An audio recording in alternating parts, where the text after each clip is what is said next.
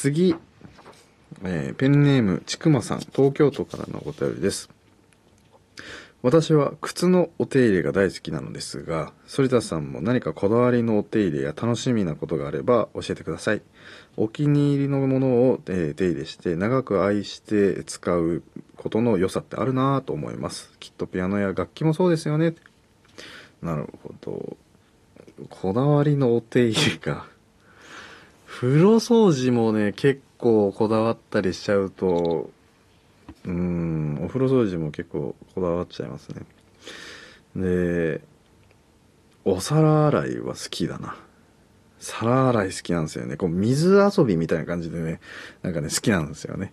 であとも物が綺麗になっていく過程だったりこう綺麗になったなーって分かるのがすごい好きだったりしますし何かこう長く物を使うっていうのはねだったりあ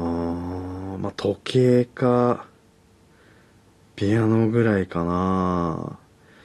まあ鉛筆消しゴムもまあ本当にまあ爪サイズぐらいまでになっちゃうとちょっともう無理だなってなっちゃう人だからね最後まで使い切るっていうのはなかなかできないけど。でもそうかな最近だと色鉛筆だったり、まあ、楽譜に記入する際のあの鉛筆色鉛筆っていうのはもう本当に最後の最後までもう持てなくなるぐらいまで使ったりしますけどまああの逆に逆に教えていただけたらなって思いますねちくまさんにね。こういうのを僕に合ってんじゃないかなみたいなね。手入れが楽しみなことがねあったら教えてください。僕に向いてそうなものだったりね。はい、えーここで一曲。えー現在、まあ、年をが明けて次のピアノコンチェルトっていうのはおそらく僕はブラームスのピアノ協奏曲を今頃取り掛かっている頃だと思うんですけどもブラームスのピアノコンチェルトも前々から弾きたかったしでソロのブラームスもいろいろこのコンチェルトを弾くために、えー2022年あえてブラームスを取り入れたりしてたこともあったのであの普通のピアノ協奏曲って3020分からよまあ長くて40分ぐらいが平均相場なんですけどだから30分ぐらいですよね。だけどこのこのブラームスの一番コンチェルトって50分あるし下手したら60分コースも 全然あるのであのなかなか暗記するのも大変だと思うんですけどなので多分今この曲をね僕は聴いていると思います。ぜひ皆さんも一緒に僕と勉強してくれたらなと思いますのでぜひ聴いてください。ブラームス作曲ピアノ協奏曲第1番、えーピアノはクリスチャン・ツメルマ。指揮サイモン・ラトル。ベルリンフィルハーモニー管弦楽団でお聴きください。第3楽章です。Growing sonority. さて今夜は新春ふつおたスペシャルです。時間の限りどんどんご紹介していきましょうペンネーム、えー豆大福さん徳島市からのお便りですね。私が学生だった頃ピアノの上手な子は決まって頭のいい子勉強のできる子がだった気がします。毎日練習する根気強さや真面目さと学校の成績とは関連がありそうです。反田さんも小中学校の頃はお勉強は得意でしたか？音楽以外で得意だった科目を教えてくださいと。いうことですけども、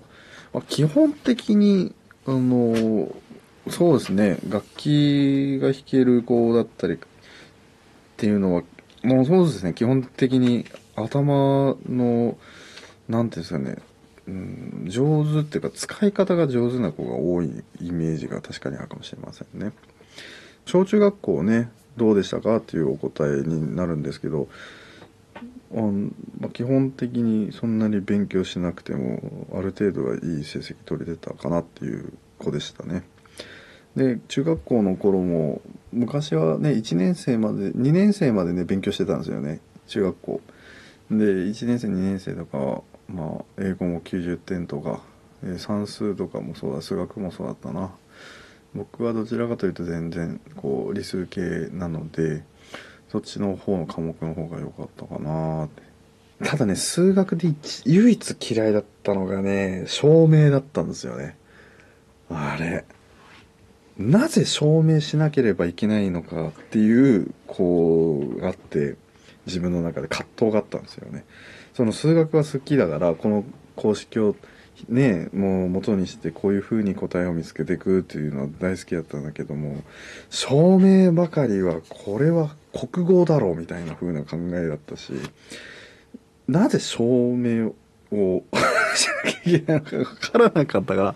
あの当時の担任の先生僕変わってたから小学中学校の頃から「すみません」と「あの証明の時期だけ僕はあの白紙で出します」と。先に宣言してたぐらい嫌いでした。で証明のテストってやっぱの何学期間かあって最後の期末テストみたいな学年末テストがあったけど証明がまあ最初に出てきた頃の中間の試験では証明が嫌な理由を証明するために、えーっていうこうへりくつをたくさん書いて本来は0点だと思うんですよそこの箇所は証明の部分っていうのは。けどあまりにも嫌いだっていうことが多分通じたためにあの3点くれましたねそこは。すごいですよね。全く問題解いてないのに思考に関してこう3点もらったっていう感じでしたね。そんぐらい照明は嫌いでしたね。続いてはペンネームぴょん太郎さん。えー、反田さん、はじめまして。平日忙しく働く私にとって土曜日午後に入れたてのコーヒーを飲みながらラジコで反田さんのお話と曲を聴くひとときは至福のひとときです、えー、反田さんのこのラジオはクラシックもさることながらゆったりした反田さんの語りやお話の内容がおそらく反田さんのお母様と同年代の私にとってとても興味深いです。さて反田さん教えてください。私は仕事中ここを一番集中したい時はオペラ「蝶々夫人」そしてチャイコフスキー「秋の歌」えー福山雅治さんの「そう」という曲を聴きます。パラパラですね。反田さんのおすすめの集中できそうな曲を教えていただけないでしょうか？よろしくお願いします。ということですね。集中そうこれがまた不思議なんだよね。別にリスナーさんがとかじゃなくて集中できる曲っていう原理が僕はこう音楽を弾くプレイヤー側だからこそ分からなくて。僕は本当にだからこう音楽あるあるですけど音を聞いたらもう集中できないわけですよ逆に。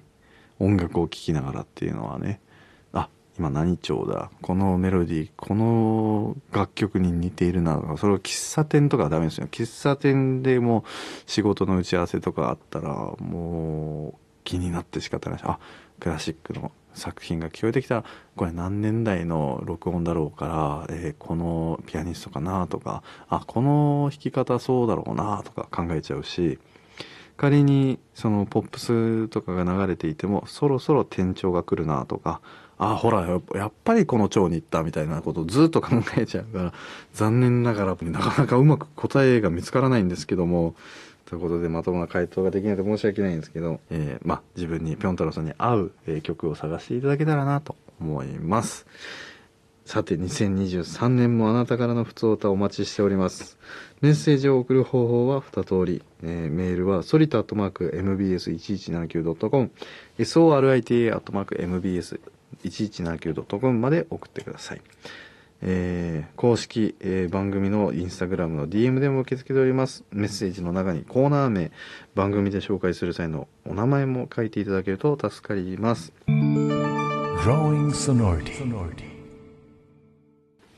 エンディングのお時間となりました。お便り三昧でございましたけども、改めて自分のことを、なんていうんですかね、見つめ直すというか、あ、自分ってそういえばこういう考えしてたな、みたいなことを教えてくださる、えー感じの質問があったので、とても、えー楽しかったです、個人的には。